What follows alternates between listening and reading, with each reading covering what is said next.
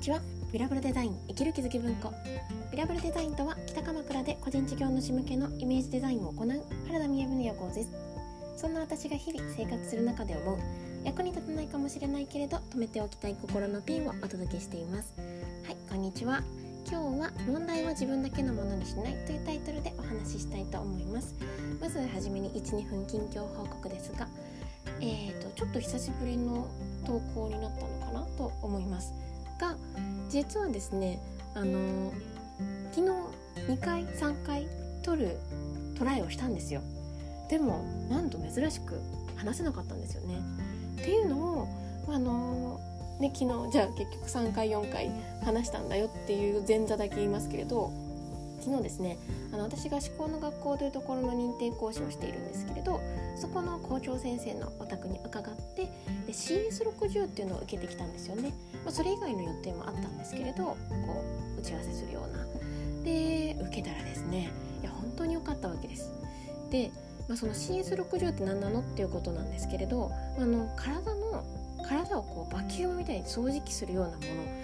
のなのかな。でも別に何ていうかセルライトを取るとかそういうのではなくてねあのなんかこうコロコロみたいなそういうちょっとうん電気じゃなくてアナログの機械をこうアイテムを持ってでそれを校長がこうコロコロって体を全部細かく見てこう解きほぐしてくださるんですよ。でね本当にこれはもう昨日 Facebook にも書いたんですけど抜けたっていう感じがして受けた後ね。でも抜ける受ける前は抜けたって感じするよって言われてもいや全然何か分かんなかったんですよ。そもそも別に詰まってないなみたいなそしたらね受けたら抜けたって感じがしてでこれがもう本当何て言うんですかね体が軽くなったなっていうのをすごい感じました。で多分か紐づいて心も。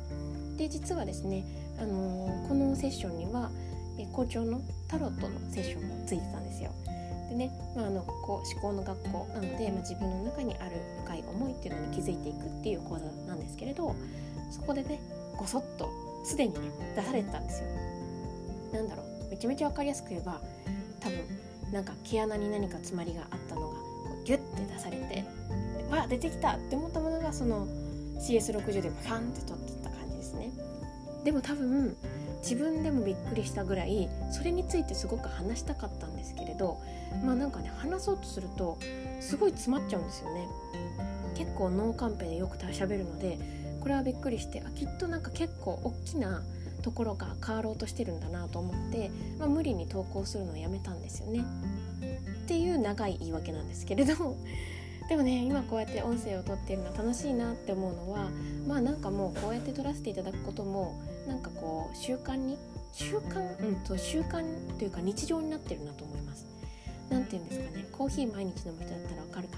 ななんか2日くらい飲めなくて3日ぶり飲んだ時に「美味しい!」みたいな感じであ楽しいなみたいな感じがしています。は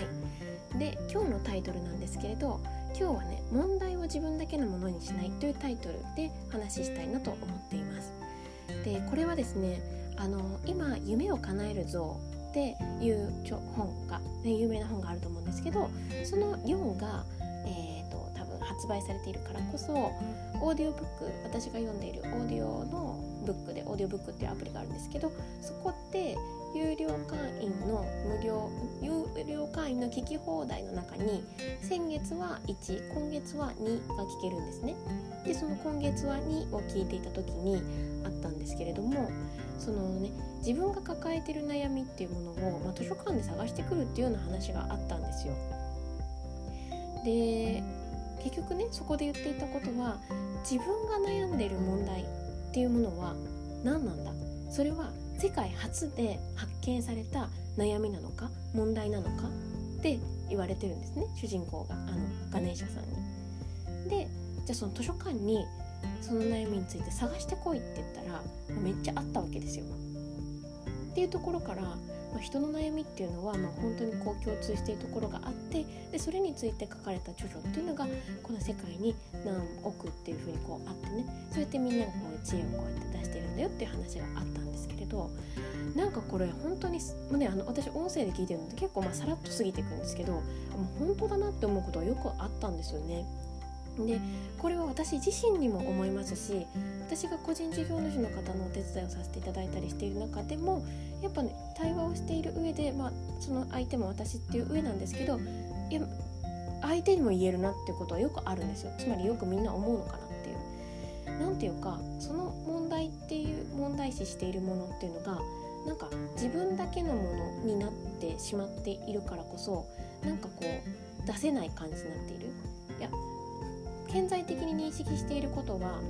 あのこんなこと言ってもみたいなのとか私の悩みなんて誰にも分かんないみたいなねなんかそういったことかもしれないと思うんですけれどそれってすごいことを言ってんなって最近は思えるようになったんですよね。なんか今まで私もあの私の悩みなんて人に言ってもみたいなことを思ってたんですけどねこのいろいろ自分だからこそ分かるじゃないですかこの生活であこの性格ででこの家族環境でで今この仕事の状態でだからこそ思っていることっていうのがあったとしてもだ自分の中では複雑性を感じるんですよね。だけれどそれを出してみた時にまああるわけなんですけどその悩み自体があのえ世界初の問題なのか悩みなのかという問いを自分に出してみるそうすると結構いやそんなことない気がしてきたなと思ってなんか探せたり人に聞けたりすると思うんですよね。で、まあ、図書館に私ね行ってみるっていうあの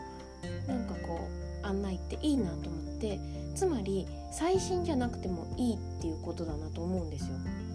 なんかこう人間の本当に長い長いって言ってもまあねああいう風に活発になってからっていうのもあるかもしれないですけどでもそれだってね講師さんの話とかもあるわけなのでやっぱその人間の悩みっていうのはなんかこう共通しているあのねえーと、デジタルで何か新しい開発が起きたとか AI がどうとかそういった話とはちょっと違うわけですよ。だからなんかそこって追いつかなきゃいけないっていうなんかこういう気持ちじゃなくってなんか安心感が図書館に探しに行くっていうのはあるなと思ったんですよね。まあ今日はそんな話なんですけれどでね今日私は1個もう1個思っていることがあってで問題を自分だけのものにしないっていうタイトルまあただパッと思って書いたんですけどこれをね言った時になんだかこれは自己啓発みたいだなと思ったんですよ。そこでね私はなんか自己啓発のイメージって改めて考えたことなかったと思ってイメージ？本当の意味？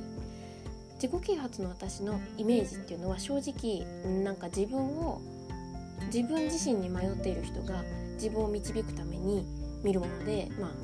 パッと言うと心が弱いとかあとは私の中にあったイメージでは現実に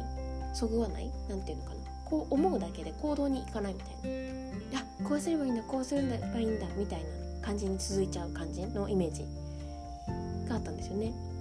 あとはな病んでるとかっていうイメージがあったんですよ。でも自分が自分でタイトルを出してみてね問題は自分だけのものにしないっていうで自己啓発みたいだって思った時にいや待ってだって自己を啓発するんですよで確かに私は自分のためにこの音声を取ってる部分もありますしその部分のタイトルっていうのは私が今自分に言いたいことっていうのは結構ベースになっているのでももう自己啓発のそのそのものなんですよね。